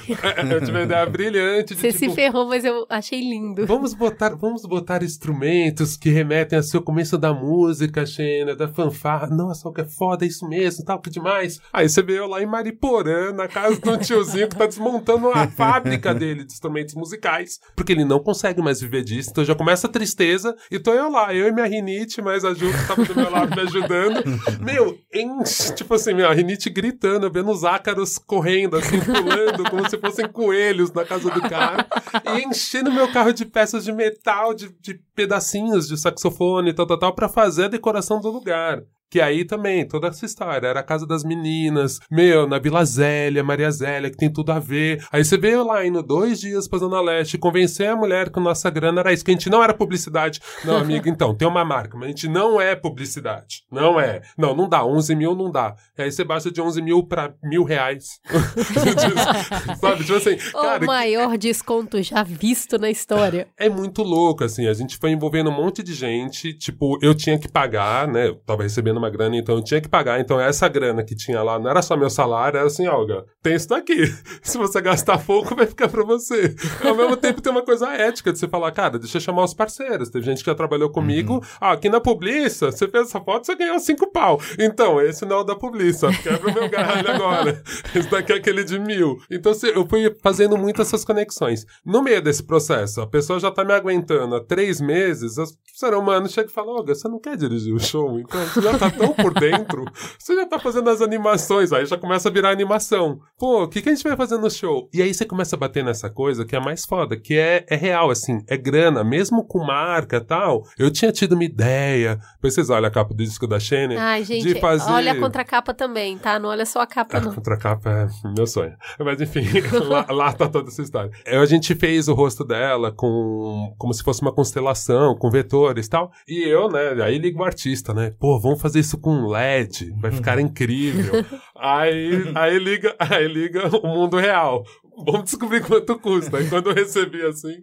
E aí a produtora da Xana Tati falou, Olga, mas assim, legal, tô achando tudo isso lindo. Não sei de onde a gente tiraria a grana pra pagar isso, mas como levar? Que aí vira o lance do transporte. Quando a Xana for tocar na Bahia, vai, como faz com esse monte de lâmpada? É verdade, realmente inviável. Aí vamos pra solução do 3D, da projeção. O bom é isso. Eu acho que não só na música, mas em todos os tipos de arte, você vai ter que ser multimídia pra conseguir Criativo. sobreviver. Não Não, e multimídia, você vai ter que aprender algumas coisas, fuçar. E eu achei que o jeito que eu vi, o dinheiro tá. O dinheiro tá, tá na música, mas tá em vários lugarzinhos. E aí você tem que ter habilidade de conseguir alcançar esses vários lugares. Mas enfim, só resumindo, deu certo. Eu consegui Deu dirigir o show. Eu não curti, eu fiquei correndo dentro de uma cabine, gritando com o cara da luz e com a menina da projeção. Ó, tá matando a projeção. Ó, agora não, hein? Agora aquela parte lá. Então, assim, eu, não sei como foi o show. Eu tava desesperado, assustado, suado, gritando igual um louquinho lá, correndo de um lado pro outro. Fiz, sou designer, né? Fiz umas planilhas gigantes com uma timeline linda ali. E eu era o cara que falava, então, galera, tá aqui, ó.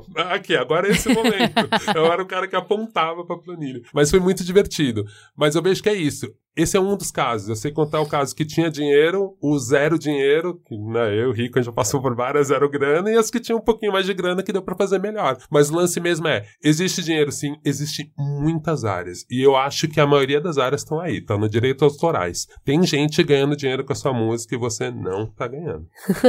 E Rico, a Joyce fala de uma parte ali e, e você é o produto. Eu queria questionar co- como que você vê essa parte do burocrático, se você faz isso. Que essa parte do receber o- a listinha ali de onde sair recolhendo o seu direito autoral, o burocrático do chamar alguém pra te ajudar a pensar a roupa que vai ter pro show. Porque a gente vê só a parte do glamour, que é o Rico pleníssimo, maravilhoso, fazendo um clipe em Paris, com uma peruca incrível. Como que Delicioso. faz? Ele tá, ele A tá cara só- dele, Tô balançando a cabeça aqui. Ele tá só balançando a cabeça, tipo, Puts, sua nada tolinha, disso. nada disso. Gente, mas aquele clipe. Daria outro podcast, viu? Se as pessoas soubessem como é. Sabe. Tem aquele festival de, de documentário, não? É tudo verdade, eu tinha que chamar, é tudo mentira. É tudo mentira. Essa parte burocrática, Tudo, cara. essa parte burocrática, ela cresce o artista, ela diminui o artista ou faz parte, tem que fazer? Acho que essa. Já nem sei se é multimídia, né? Porque aí você tá, às vezes tá se metendo em coisas que, que é de outra alçada mesmo. Acho que esses últimos anos, talvez sejam os meus primeiros anos nesse rolê. O rolê do imposto de renda, né? Foi. Da nota fiscal. Foi e tem sido descobrir como é a gestão disso e tal. Hoje trampo eu e minha amiga, a Zizi, que faz essa parte, que faz essa parte, né, mais, mais burocrática e na semana e, e constrói as datas e faz as datas acontecerem e depois paga todo mundo e nananã, e me ajuda na, na vida pessoal, assim, como fazer tudo isso, as minhas outras coisas também, se pagarem, né, e tal, e a vida rolar mês a mês. Mas eu já me vi fazendo várias coisas. No primeiro instante eu não sabia que não era assim. Talvez seja essa a dádiva dos fazeres, sabe? É você não saber que não é assim. Meio Eu não ignorante, aí sabia. vai, né? Porque nas músicas lá no SoundCloud eu não sabia. Não entendia os processos pra se pôr uma música na rua. Não sabia. Achava que era isso. E aí, na época eu lembro que eu peguei lá, eu via o nome de quem escrevia as coisas no jornal, assim, quem tinha escrito o texto. Adicionei no Facebook e tentei ao máximo não ser chato e ter o e-mail da pessoa e mandava o que eu tinha feito. E alguma hora esses pontos se cruzaram e aí despertou um grupo de pessoas que, que fomenta também esse rolê para que ele aconteça no- na questão de construção de opinião, né? Mas eu já me vi fazendo várias coisas e acho que talvez esteja um pouco tenha um pouco de produtor hoje em mim. Esse produtor executivo, assim, nem, nem digo do produtor musical, mas de fazer a parada rolar. Se tiver um outro artista, é o que eu tenho agora, junto com, com um amigo meu, Marral, estamos nessa construção, assim, ele tá lançando a coisa dele sozinho e eu tenho ajudado ele no bastidor ali de construir um, o caminho narrativo, mas nessa parte mais executiva. E acho que Todo mundo que faz música independente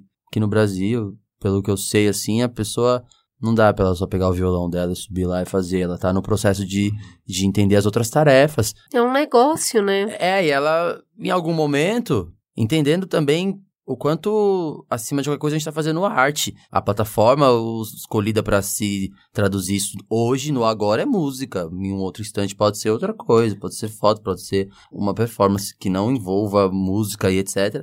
Mas que a gente tá nesse processo descobrindo outras coisas se fazerem dentro dessa cadeia. E que problema nenhum também, em algum momento, tipo, nesses últimos meses que a gente tava fazendo o disco, eu precisei olhar para outros modos, assim, porque foi meio que, meio que um tempo de, de transição, assim, de mudança de código, de mudança de, de narrativa, porque a gente foi fazendo, sei lá, durante três anos uma coisa, o mesmo mote, o mesmo assunto tal, e, e isso foi esticando, esticando, esticando, e aí a gente entra num outro lugar, no paralelo do se fazer dinheiro, que é respeitar o artístico disso e, e tá atento a, a quando isso pode estar entrando na zona do esgotamento Uhum. Se for a sua e até o fim, o esgotamento, e você se tornar uma terceira, quinta coisa que não foi a que você sonhou, tudo bem, mas se não, você precisa segurar ali, olhar o que, que tem de grana pra se manter durante um tempo, enquanto você busca, entra nessa outra expedição, que é descobrir o, A qual, qual é o novo seu, entendeu? Qual é a outra coisa? Qual é a sua outra investigação? Qual é a sua nova pesquisa? Qual é o seu novo processo? Que é disso que a gente tem vindo, assim, nesses últimos Muita gente some nesse, nesse meio aí, né, Rico? Essas pessoas que às vezes fazem esse, eu vou chamar de golpe de sorte com inteligência, o que você fez no seu último lançamento. Às vezes eu acho que existe uma confluência de golpe de sorte com inteligência nos lançamentos de alguns artistas, mas é, a gente, é que é o que a gente fala de a pessoa de um sucesso só e depois ela desaparece, você nunca mais ouve falar da pessoa. E aí você falando dessa trajetória de tipo, pô, peraí, o que eu já fiz aqui esgotou, eu preciso de um tempo pra me ressignificar, mas eu também tenho que pagar o boleto, então fazer essas contas todas fecharem é aí que você acha que some tanta gente? Eu não sei, tem um jeito. As pessoas devem entrar, né? Entrar no, no fazer música ou e sair por N razões, que não dá, porque não é a mesma, a mesma, a minha não é a mesma do Thiago, sabe? E, e etc. E isso pensando que em muitas coisas tem uma relação, assim, do, de como tocar isso, porque no fim das contas é. Aqui não tem, não tem um AR de gravadora, não tem um cara dizendo o que vai ser, qual é a próxima música, como vai ser feito, não tem outro pra, pra ir atrás de qual é a marca que tem a ver com isso, pra ela bancar isso. Pesquisa. Não tem a, não tem. Só que ao mesmo tempo tem um outro, uma outra coisa que talvez seja a grande dádiva da- do processo independente do fazer aqui no Brasil, que é assim, eu nunca desfrutei dessa estrutura, mas eu já acessei ela algumas vezes nesse meu processo, nesse lugar aí que é chamado pop, sabe? Uhum. Que é onde você constrói aqui narrativa, estética, enfim, arquétipos e, e- e subsídios de arte. Num lugar onde a preocupação não é essa, a preocupação é essa, é o se pagar, só que é só o se pagar, o se pagar, o se pagar e como vai, aí a marca, todo mundo pensa tudo isso. Mas não tem uma narrativa, não tem, não tem uma pesquisa pro sentido artístico disso. E aí o que se produz aqui, é, automaticamente, no olhar deles, e quando eu digo deles, não é dizendo que são os vilões de nada, mas no olhar dessas pessoas, eles vêm, eles voltam aqui, no Rico, que tipo, eu faço uma música, mas ela não tem a,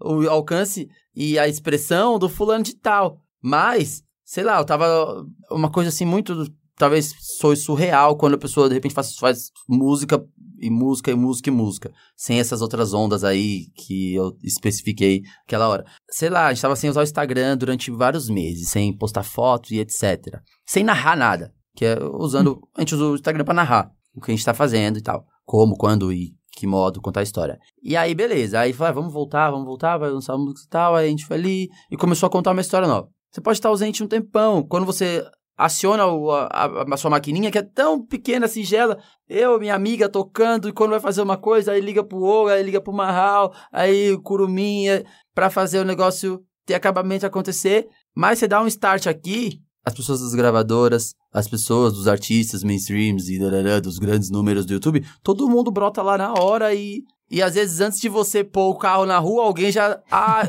já chupinhou uma coisa ali que você propôs. Porque às vezes você tá um ano de pesquisa, de investigação, de descobrir construção de narrativa. Uma coisa que eles nem têm tempo lá, porque não se pratica ausência também. E aí esse paralelo, praticar ausência, e como pagar conta e praticar ausência. É, o que eu percebo.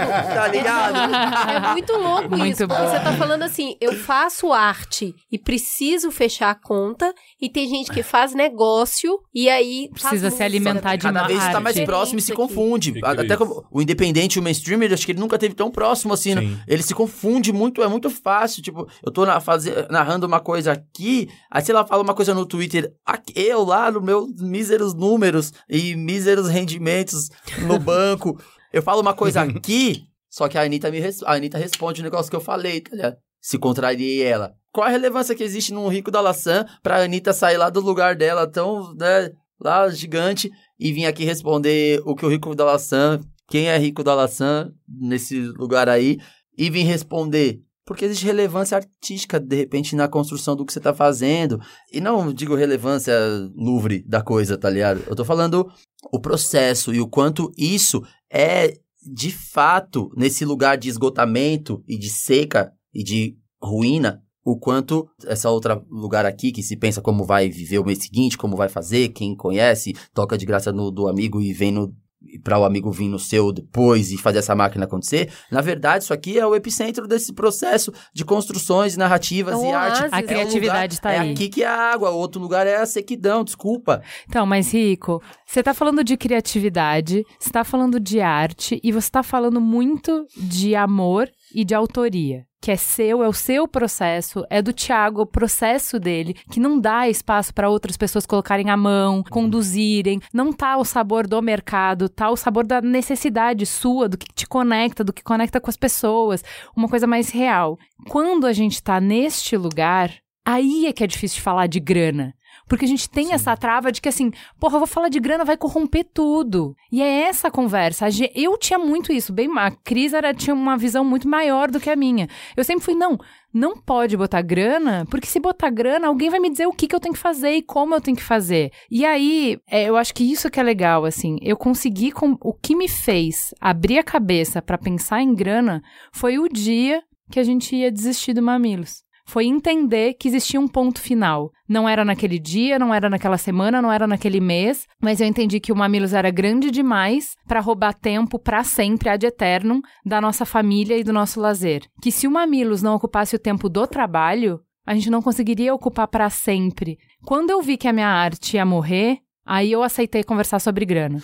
Então aí, assim, não, peraí. Conversar sobre grana não é conversar sobre abrir mão da sua criatividade e tal, mas é pensar assim: o único jeito que eu tenho de realmente fazer a minha arte perdurar, que é o oposto do que a Jaque conversou com a gente, a Jaque que faz nossas pautas. Ela falou: o irmão dela desistiu da arte porque ele foi trabalhar. E aí é isso, como é que a gente faz pra gente não ter que desistir da nossa arte? A arte tem que pagar a conta. Como é que. Então, vamos lá, agora conversa de adulto. Como é que a gente vai fazer essa arte pagar conta? E é aí que o Mamilos começa a sentar e que eu vejo muito a ver dessa conversa de músico independente, que é assim, beleza, pra eu não precisar ficar na mão de uma gravadora, de um selo, pra eu não precisar depender do Spotify, pra eu não precisar. O que, que eu vou fazer? Eu vou distribuir a minha receita. Então, uma parte vai vir do Spotify, mas não vai vir toda a minha grana do Spotify, porque eu não vou entrar nessa lógica perversa. Ah, uma parte vai vir de direitos autorais. E aí, legal quando eu bombar na malhação, e legal quando eu tocar muito na rádio, ajuda nessa grana, mas não vai vir toda a grana daí. Uma parte vai vir da comunidade que eu criei justamente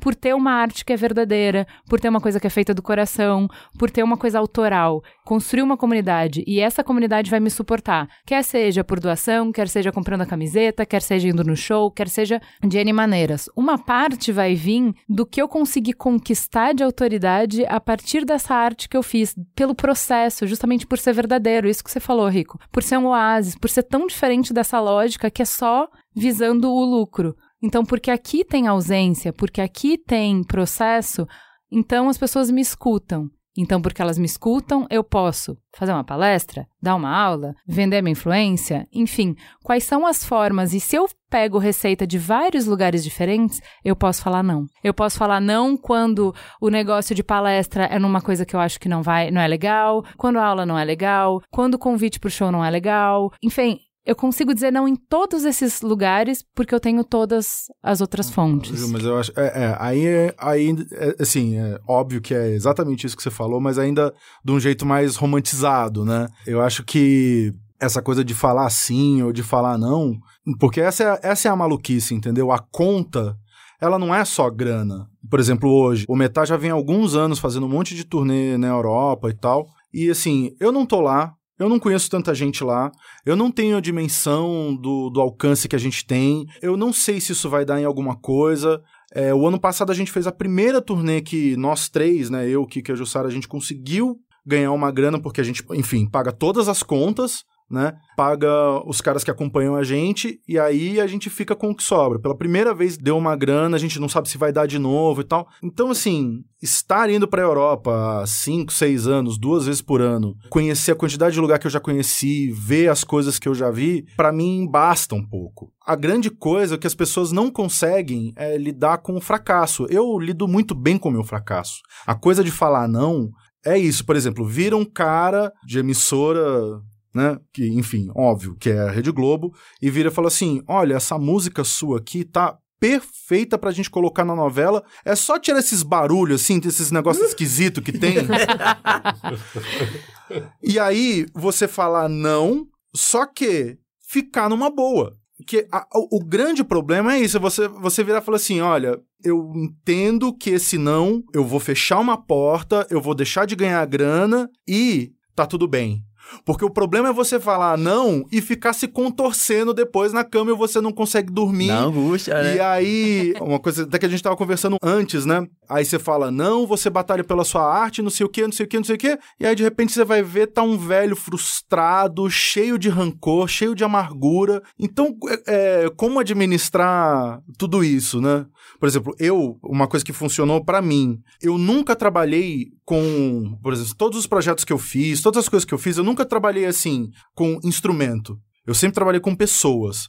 Preciso de um produtor. Não. A gente, eu, a gente nunca teve produtor para nada. Não funciona. Com o Metá não funciona ter produtor. Com a charanga, funcionou. Hoje tem a Tarsila que me ajuda com toda essa questão burocrática e ela consegue amplificar os trabalhos da charanga porque antes, antes de haver uma contratação, antes de ter um dinheiro, tem uma identificação, tem um amor, ela, ela já estava ali. Ela já estava indo, ela já estava presente, ela já estava entendendo tudo. Eu falei assim, então essa pessoa é a pessoa para estar tá comigo. Mesmo na banda, falou assim, todo mundo falava no começo, falou assim, meu, tem uma tuba na charanga. Eu falei assim, mano, eu não vou chamar uma tuba. Eu preciso de um tubista. Se tiver um tubista que queira tocar na charanga, aí sim. Então a coisa ela vai para mim ela vai funcionando muito desse jeito, assim. A coisa do, do tamo junto, para mim é uma coisa muito séria, é um contrato muito sério. Tamo junto é tamo junto. Vamos fazer? Vamos fazer. E entender as coisas e não ficar pensando, por exemplo, a gente teve. O carnaval foi tarde esse ano. Eu cada vez mais tô metido na questão política do carnaval, porque para coisa existir sobreviver não tem outra forma. Então assim, o carnaval em março para mim é um desgaste, cara, porque eu tô assim, foi charanga, uma surra de charanga de dezembro até o dia 4 de março. Depois ainda me fizeram inventar negócio de charanguinha. Ai, delícia, Tatá, ah, porta, porta bandeira, vai ter de novo. Valeu, só, só, só isso daí já valeu a pena.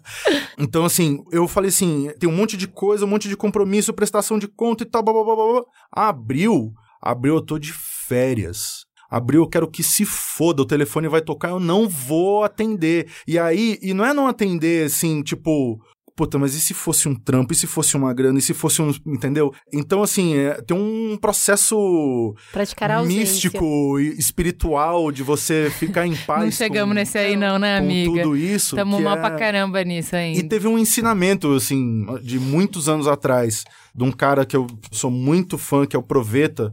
É um músico, assim, fenomenal. Ele é o cara que tá à frente da banda Mantiqueira e tal. Há, há muitos anos atrás, eu conversando com o Proveta, ele falou assim: ó, trabalho tem três coisas: o som é bom, a paga é boa, o clima é bom. Se tiver dois, você vai. Se tiver um só, não vai, não. E, cara, e assim, eu, eu sigo isso. Se o som é massa e eu tô tocando com meus amigos, quer que se foda dinheiro. É óbvio que a gente não vai abrir mão, a gente não vai deixar, a gente não é trouxa, a gente não vai deixar ninguém passar a gente para trás. Mas, pô, se eu tô me divertindo, se eu tô com as pessoas que eu gosto, o resto é lucro. Se o som é bom, se a grana é boa, gente, Não tem por que a gente não ser amigo. Vamos melhorar esse astral aí. Entendeu? Então, assim. É... A gente não toca em alguns assuntos, você Não, tá é. só por hoje. Não, eu acho que é super válido que- o que a gente tá falando aqui, porque a gente, a nossa geração dos nossos pais é assim, você vende a alma e aí você tem o dinheiro. E eu acho que a gente tá passando por um processo de ressignificação disso, que é, não, peraí, eu não preciso de tanto dinheiro assim. Então, eu faço um pouco e tenho um pouco de dinheiro. E a gente só pode falar não porque a gente já construiu uma identidade. Isso é super importante. Se o cara da, da novela chegasse e falasse assim, o que é muito o que acontece aqui. né? Eu gostei muito da sua música. Dá pra você tirar uns barulhinhos e mudar essa palavra? Não, eu não vou mudar. Se você quiser, é assim. Você quer? Então o problema vira dele. Ele pode querer ou Sim. não. Eu devolvi o problema pra ele. Não, eu quero. Eu tentei, né? Todo mundo pode tentar. Eu tentei Sim. fazer você tirar os barulhos e ia ficar mais fácil pra mim. Não, eu não vou tirar. Não, tudo bem, eu vou mesmo assim, ou eu não vou. Então, eu acho que essa construção, a gente está ressignificando o nosso lugar de poder enquanto produtor de conteúdo, que é assim, o meu conteúdo é esse, as pessoas gostam de mim porque é isso aqui que eu faço. Se você quiser me dar dinheiro para fazer o que eu já faço, eu aceito. Se você quiser mudar o que eu faço para caber na sua conversa, vai ser ruim para mim e para você. Exato. Porque a partir do momento que eu também me transformo, todas as pessoas que vieram por causa da minha identidade param de vir. Então tá ficando mais compromete transparente. a saúde, a saúde do rolê. Compromete a saúde do, do Exato. seu próprio processo, talvez. Eu acho que algumas pessoas, por medo ou por uma ambição que ultrapassa a própria arte, fala sim. Fala muito sim. Uhum. Porque eu acho que a gente vem muito desse lugar do medo, que é eu preciso falar sim, porque senão eu não vou pagar os E boletos. se não fora da pessoa, poxa, que Vai maravilha. fundo. Queria eu estar em paz com tudo pra só falar. pra- Só falar assim, pra né?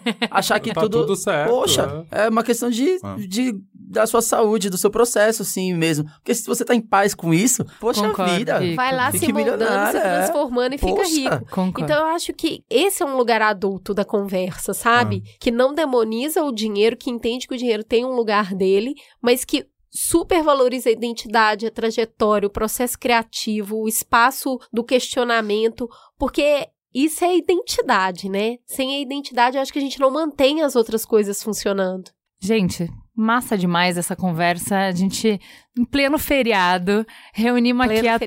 tropa na urgência. Tô super inspirada por várias coisas que vocês falaram. Vou, vou ficar pensando sobre isso. Mas agora a gente tem que encerrar e ir pro farol aceso. Bom, um beijão pra todo mundo aí que escuta. É um prazer estar aqui outra vez, porque eu encontro as pessoas, sei lá, em BH, em. Eu encontrei um menino um dia eu tava entrando num restaurante em Macapá. Que delícia! E ele falou, "Ó, te escutei lá. E, tipo, fazia muito tempo que eu tinha vindo aqui. Eu escutei lá, poxa, Mamileiros mágico." melhores ouvintes. Sim, então é muito mágico. Toda vez que me chamava, eu venho e tal. Você fala de vários assuntos, você fala de várias coisas que não a, só a de gente adora ter tal. você Pode aqui. chamar. Bom, é isso. Tô prestes aí a lançar um disco daqui um, talvez um mês e meio, dois, assim. Então fique de olho, estamos de volta. Beijo pra Eva, beijo pra Tatá, beijo pra Moss, pra G, pra Lui. E falar que vai ser um, um grande prazer o rango que você vai fazer pra mim amanhã. Tô devendo mesmo, chamei pra trabalhar no feriado. Olga, manda beijo. Obrigadão. Sempre. Agora, Obrigada agora... pela roubada, amiga. Não, e agora inverteu, né? Porque antes eu tinha que pedir licença pra vocês pra ir pro Braincast, agora eu tenho que falar. Valeu, Braincast, por vocês me prestarem aqui pro Mamilos. O mais amado. Valeu, gente. Vamos pro farol aceso, galera. Farol aceso.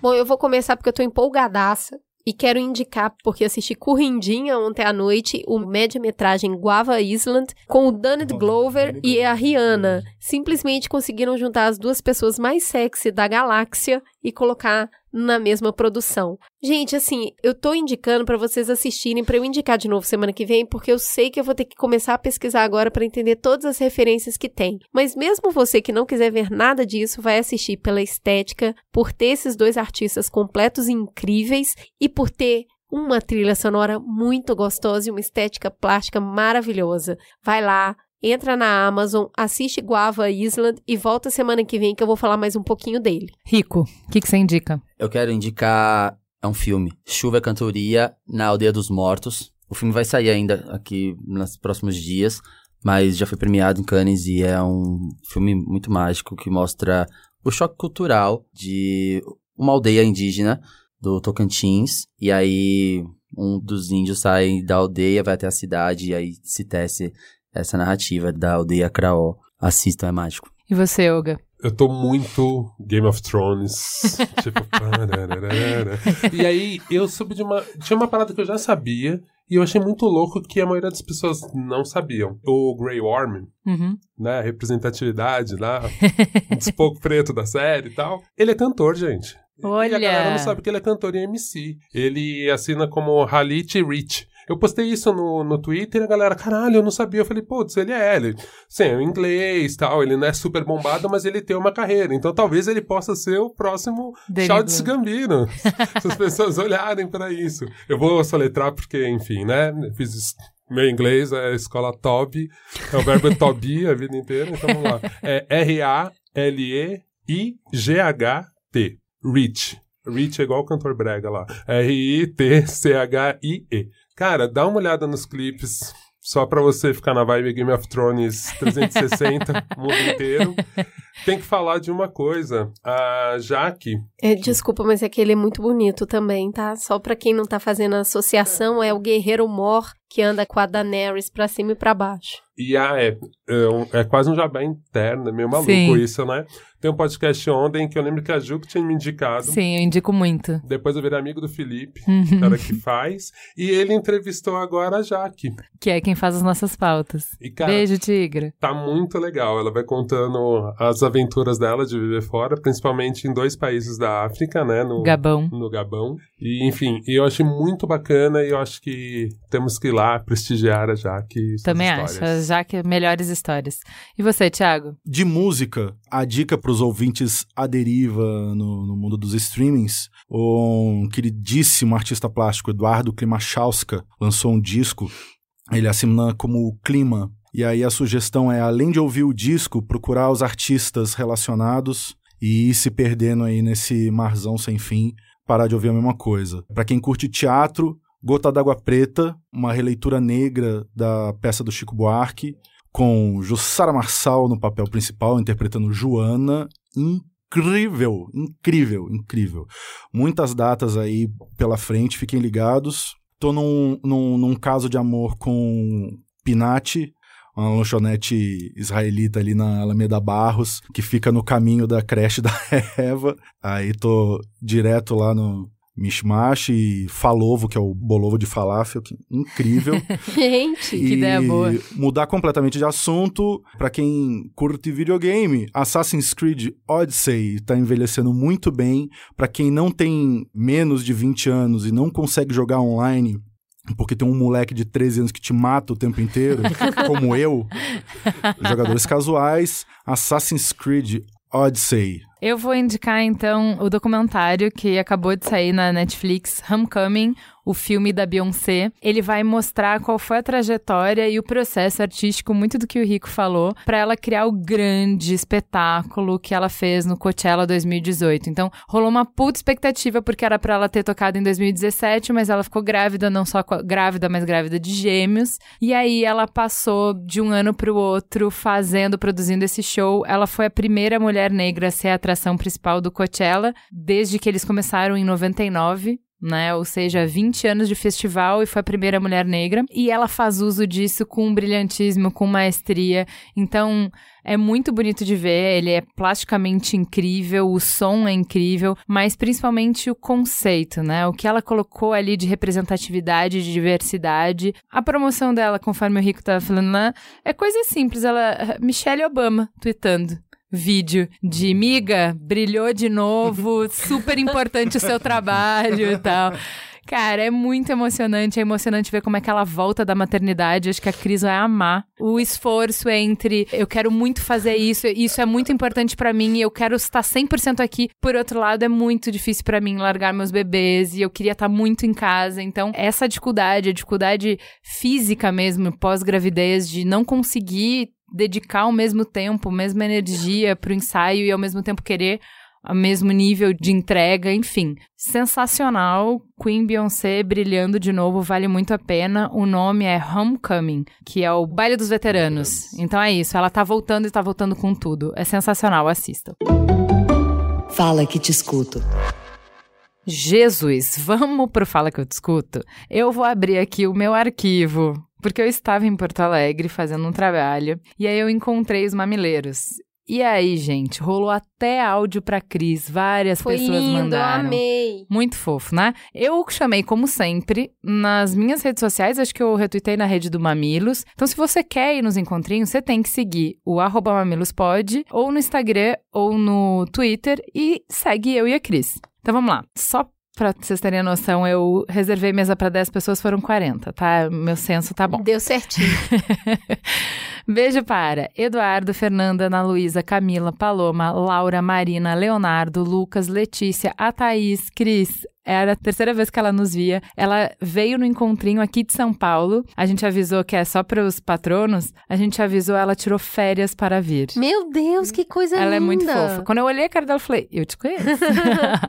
o Diego, a Vanessa, o Rafael, a Tainara, a Alice, o Jefferson, a Chalana, o Luíde, a Natália, a Mariana, a Verônica, o Bruno, o Diego, a Gabriele, a Bibiana, a Lina, a Martina, o Rafael, a Carlo, o Renan, a Isadora, a Vitória, a Natália, o Henrique, a Júlia, a Luísa e o Vinícius. Todo mundo saiu com a sua foto, com os áudios que quis, foi uma delícia. E aí, no dia seguinte, eu tava nesse trampo é, lá dentro da Unicinos, na chuva, tentando encontrar o táxi, tudo errado, eu não conseguia orientar ele de onde me pegar. E aí, não passa uma mamileira para me salvar? Fernanda, beijo. E no aeroporto, não é que na fila atrás de mim, enquanto eu tento dar conta da Nina enlouquecendo no aeroporto, tinha um mamileiro também, Marcelo. Beijo, Marcelo. Enquanto a Juliana ia lá recarregar o sotaque dela em Porto Alegre, eu estava por aqui fazendo coisas de um ser humano comum, como, por exemplo, comer na padaria. Eis que Suzana aparece e fala: Eu tô reconhecendo essa voz. Suzana. E eu até anotei, Suzana na padaria. É assim que eu anoto também. Suzana, um beijo, querida.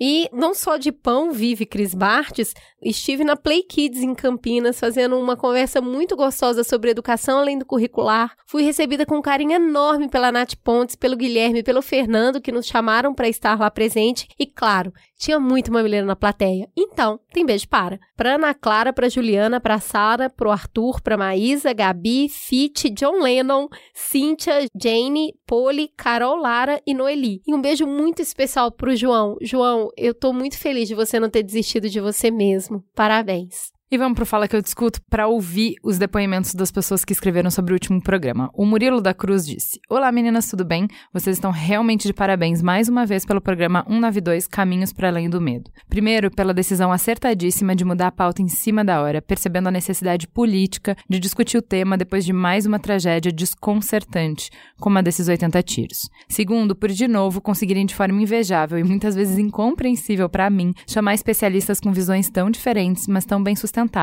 que nos obrigam a abrir nossa disposição para o debate. Terceiro, pelos depoimentos que vocês conseguiram, em especial o do Márcio Black e o da Débora, que não saem da minha cabeça. Enfim, conseguiram, num programa feito em cima da hora, juntar responsabilidade social, conteúdo técnico, empatia, com dramas que são individuais, mas que representam angústias de todos nós. O Elvio Gregório fez uma crítica no programa que a gente precisa conversar um pouco aqui.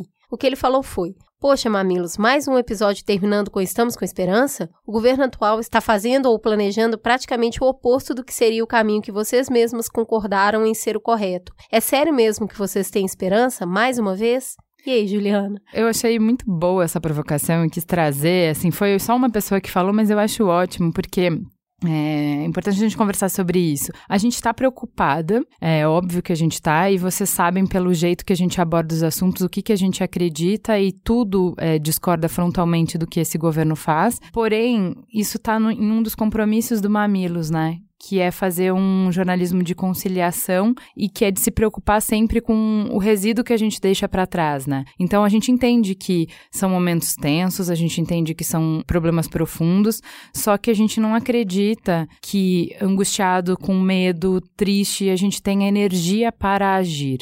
Então, quando a gente faz um recorte, a gente procura mostrar assim, tá bom, mas dado que esse é o problema, o que, que a gente pode fazer? E o objetivo, às vezes, a gente, vocês terminam o programa machucados, às vezes vocês terminam programas tristes, isso faz parte, mas não pode ser sempre. Então, falando de um problema tão complexo e partindo de uma dor tão grande, a minha vivência fazendo este conteúdo foi de falar, puxa, quando a gente fez o programa sobre sistema prisional, eu saí muito desesperançosa. Falei, esse problema a gente não tem nem por onde começar a resolver. De uma forma absolutamente oposta, quando eu construí essa pauta, as conversas que a gente fez, o que eu li, embora a dor seja muito grande, embora o problema seja muito profundo, eu percebi que tem coisas ao nosso alcance para fazer e realmente mudar o cenário.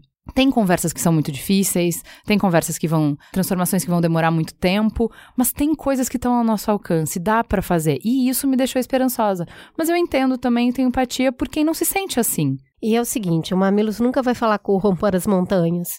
Mesmo que a gente queira correr, não faz sentido isso na nossa conversa, porque a gente faz um jornalismo anti-inflamatório. E o anti-inflamatório ele não cura, mas ele tende a fazer você parar de sentir dor. Então a nossa ideia é fazer mesmo restauração. É como se a gente fosse a aeromoça. A hora que a aeromoça fala deu ruim, todo mundo no avião fica desesperado. Que é tipo, cara, se a aeromoça falou que vai cair é porque vai mesmo.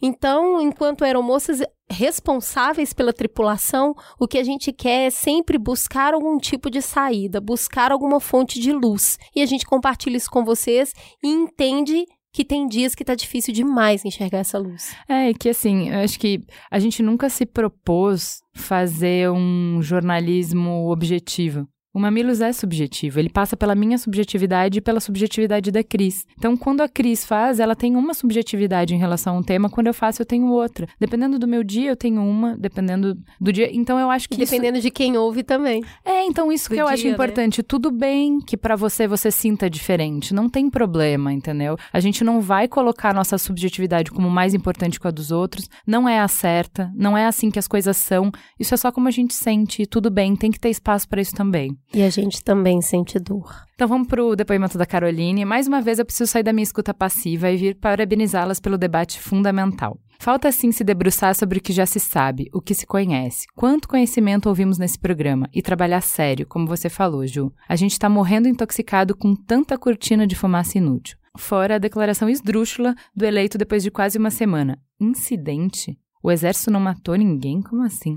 A sensação é de saber que algo tá errado, mas para muita gente tanto faz, vida que segue. Como já ouvi de gente que não aguenta falar sobre esses assuntos e votou nesse presidente aí. Parece que o ego ferido de reconhecer que talvez entenderam errado, que o discurso de quem tá no poder tá equivocado, é mais importante ser blindado do que uma honesta observação e reflexão que 80 tiros não pode ser algo sequer aceito, mesmo que um homem fosse um criminoso. 80 tiros contra gente que não ameaçou, que estava desarmada. 80 tiros de 9 ou 11 militares. Tá difícil manter a saúde do estômago. É muita coisa para dizer e não sei o que a gente pode fazer. Para mim, acho que falar sobre o assunto, ouvir um programa desses e debater de peito aberto é um caminho. Um caminho para todo mundo baixar a guarda e buscar lá no fundo o que afinal é importante. Pois sem tentar abrir janelinhas nas mentes e a gente realmente entender um pouco da real para formar nossas posições, a gente fica à mercê de outros discursos. Coisa óbvia, mas estamos cegos. Agradeço muito pelo lindo trabalho. No Instagram, a arroba Soares Melo disse: Sair para caminhar sábado ao som de mamilos é o primeiro passo, a primeira frase. A gente não tá bem. Aí começam os seis primeiros minutos numa introdução de deixar sem ar, enumerando situações de extrema violência com o fator comum da cor da pele. Depois tem a fala das crianças. Quando ouvi a menina da comunidade das Goiabeiras, da minha cidade tão amada e tão desigual que é Fortaleza e que, naquele dia, fazia 293 anos, tive que parar o passo para as lágrimas correrem. Que episódio! A cabeça fervilhando de tanta informação e tantas reflexões. Desde então só falo desse episódio. Quero ouvi-lo várias vezes mais, sozinha, com amigos, a partir dele construir mais pontes que trabalho sensacional vocês fazem. E no Twitter, a Joyce disse: foi um dos mais fortes, intensos e profundamente reais, que foi esse último podcast. Compartilhei com o mundo. Parabéns de novo e sempre. Falando sobre quem chorou com esse programa, eu tava ouvindo antes de botar no ar e voltando do supermercado, caminhando com as sacolas, né? Cheia de sacola. Quando eu ouvi o depoimento do Márcio, eu já tinha lido, porque era isso veio de um post no Facebook. E eu conheço a, a, trajetória dele, a jornada dele, não é um conteúdo novo, mas mesmo assim, quando ele falou do jeito que ele falou, eu tomei um soco no estômago que eu solucei, não é que eu chorei, eu solucei na rua. E outro depoimento que também para mim, eu sabia o que, que ia falar e tal, mas mesmo assim, o jeito que ela falou, para mim foi muito forte, foi a Débora da Mães de Maio. Chorei muito, muito. Ou seja, vocês não choram sozinhos. é isso, gente. Por hoje ficamos por aqui e até a próxima semana. Fica a gostosa sensação de mais um Mamilos no Ar. Beijo.